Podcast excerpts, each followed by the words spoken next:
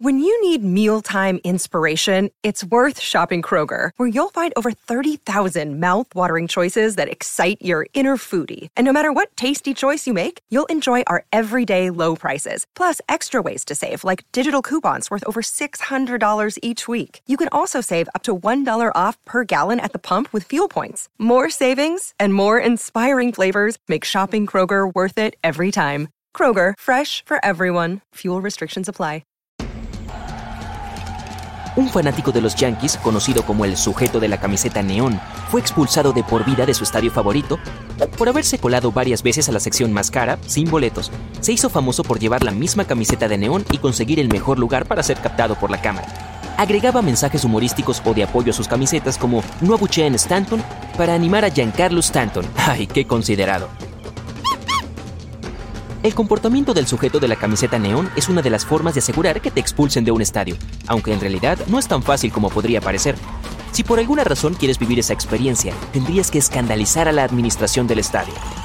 Una buena opción es participar en una pelea o iniciarla. Otra es entrar corriendo al campo de juego. También puedes comprar varias entradas por internet y revenderlas a un precio desorbitado. Llevar bengalas o fuegos artificiales, gritar obscenidades o lanzar objetos al campo son otras formas seguras de no volver a ver a tu equipo favorito en persona, al menos en su estadio. Tal vez. Verás, los equipos tienen la libertad de decidir quién puede quedarse y quién debe irse, así que no hay una lista universal de infracciones que garanticen una expulsión.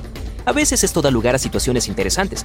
A un aficionado se le puede prohibir la entrada a todos los eventos de un determinado estadio, incluidos los conciertos, y a otro se le puede prohibir la entrada al estadio de su equipo favorito, mientras que podrá seguir viéndolo en otros estadios. En 2015, la NFL prohibió oficialmente a los aficionados que no son bienvenidos en el estadio local seguir a su equipo en otros lugares. Y los fanáticos que hacen algo que merezca una prohibición son llevados a una zona separada. Allí firman un contrato donde reconocen que están de acuerdo con la prohibición antes de ser expulsados. Se trata de una parte importante del proceso. Este contrato puede usarse posteriormente en los tribunales si el alborotador intenta regresar. Algunos estadios también sacan fotos de los aficionados para hacerlos sentir aún más culpables y para presentar esas fotos a los guardias de seguridad. Pero eso no impide que algunas personas invadan el terreno de juego. En 2011, Havant and Waterloo jugaba con Dorchester, los aficionados de estos dos clubes de fútbol ingleses fueron testigos de una divertida invasión del terreno de juego. Un sujeto vestido con manguini y peluca corría de un lado a otro hasta que fue derribado por Ashley Vickers, el jugador y entrenador de Dorchester. En lugar de recibir un gracias por lo que hizo, Vickers recibió una tarjeta roja, lo que lo dejó realmente sorprendido. Otro aficionado apodado Jimmy Jump se convirtió en una celebridad internacional por su invasión a varios eventos importantes, desde el Festival de la Canción de Eurovisión hasta carreras de Fórmula 1 y partidos de la UEFA. El total de las multas que ha tenido que pagar supera los 200 mil dólares. En la final de la Eurocopa de 2004, lanzó una bandera del club Barcelona al capitán de la selección de Portugal, que había abandonado dicho club para jugar en su máximo rival, el Real Madrid. Momentos antes de la final de la Copa Mundial de 2010 en Sudáfrica, Jimmy salió corriendo al campo e intentó poner una barretina un sombrero tradicional mediterráneo en el trofeo. Los guardias de seguridad se lo impidieron. Es bastante fácil atrapar a un alborotador e imponerle una prohibición, pero hacerla cumplir es otra cosa. No hay estadísticas oficiales sobre cuántos aficionados vetados logran entrar a los estadios, pero según los expertos en seguridad, no es para nada imposible. Algunos compran boletos con las tarjetas de sus amigos, sin embargo en ese caso sus amigos también son legalmente responsables si atrapan al aficionado vetado.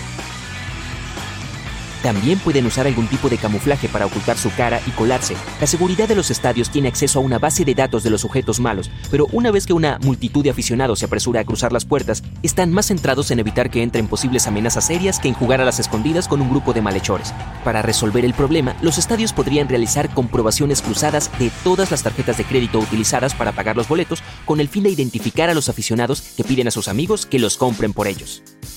En segundo lugar, la tecnología de reconocimiento facial podría salvar la situación.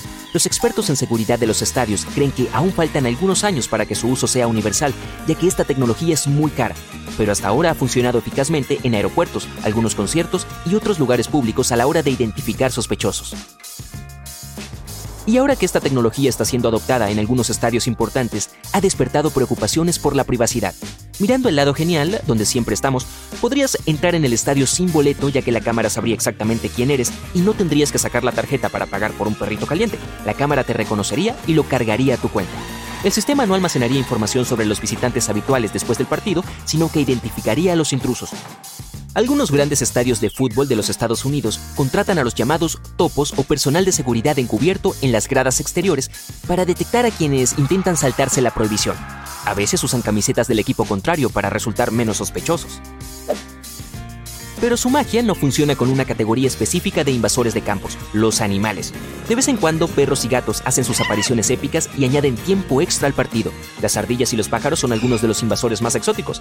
En una ocasión, una garduña saltó al campo durante un encuentro de la Superliga de Suiza.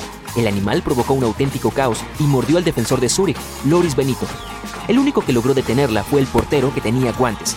El partido de la final de la Eurocopa 2016 entre Francia y Portugal en las afueras de París no pasará a la historia como el partido de fútbol más emocionante, pero todos los que estuvieron allí y millones de personas que lo siguieron por internet recordarán la multitud de polillas que invadieron el estadio antes del saque inicial.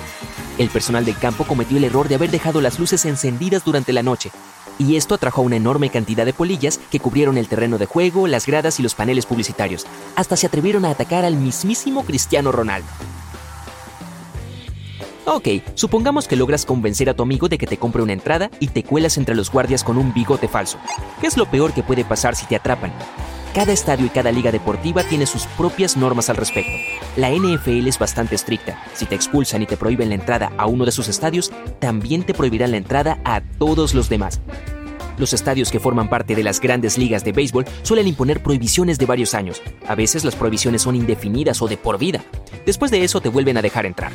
No, eh, es broma. Y en la Premier League inglesa, los aficionados que invaden el terreno de juego, llevan una bengala al estadio o hacen otras cosas similares, no van a prisión, pero pueden recibir una orden de prohibición.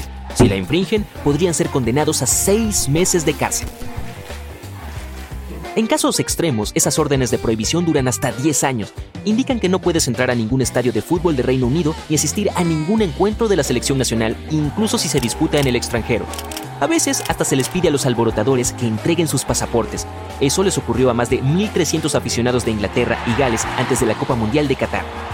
Y es que vivas en donde vivas, por más que muestres un comportamiento perfecto cuando te cueles en un estadio al que no puedes entrar, puedes enfrentarte a cargos por allanamiento.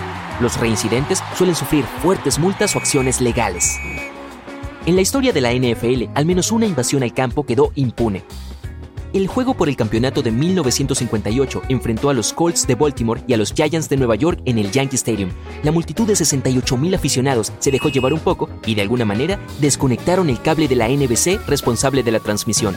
El partido estaba a punto de terminar, tenían que encontrar una solución y rápido. Así que la NBC envió a su director comercial, que se encargaba de las estadísticas durante los días de juego, a correr por el campo tras el tiempo muerto. Los agentes lo persiguieron un rato, lo que permitió a la NBC ganar algo de tiempo y salvar la transmisión. Solo se perdió la primera jugada tras el tiempo muerto. Ese se convirtió en el primer y hasta ahora único juego por el título de la NFL que terminó en prórroga.